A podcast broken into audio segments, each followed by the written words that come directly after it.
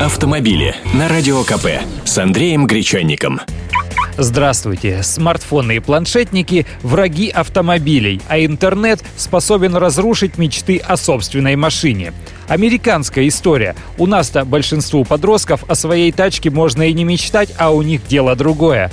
Законодательство США во многих штатах позволяет получить водительское удостоверение всего-то в 15 или 16 лет, с некоторыми ограничениями, но все же. И как сообщает издание Лос-Анджелес Таймс, если в 1983 году водительское удостоверение было почти у каждого второго подростка в возрасте 16 лет, то в 2010 году даже не у каждого третьего.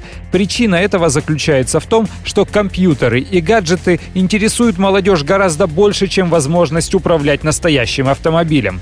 Почему? Во-первых, за развлечениями и для общения уже не нужно выходить из дома и куда-то ехать. Все под рукой, в твоем мобильном или планшете. Во-вторых, требования к кандидатам водителей стали жестче, экзамен сдать труднее, а напрягаться никому не хочется. Лучше уж на симуляторе погонять.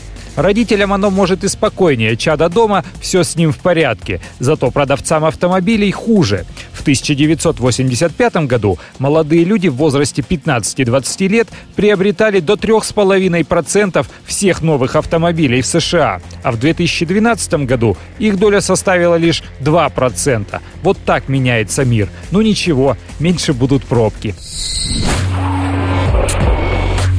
Автомобили с Андреем Гречанником.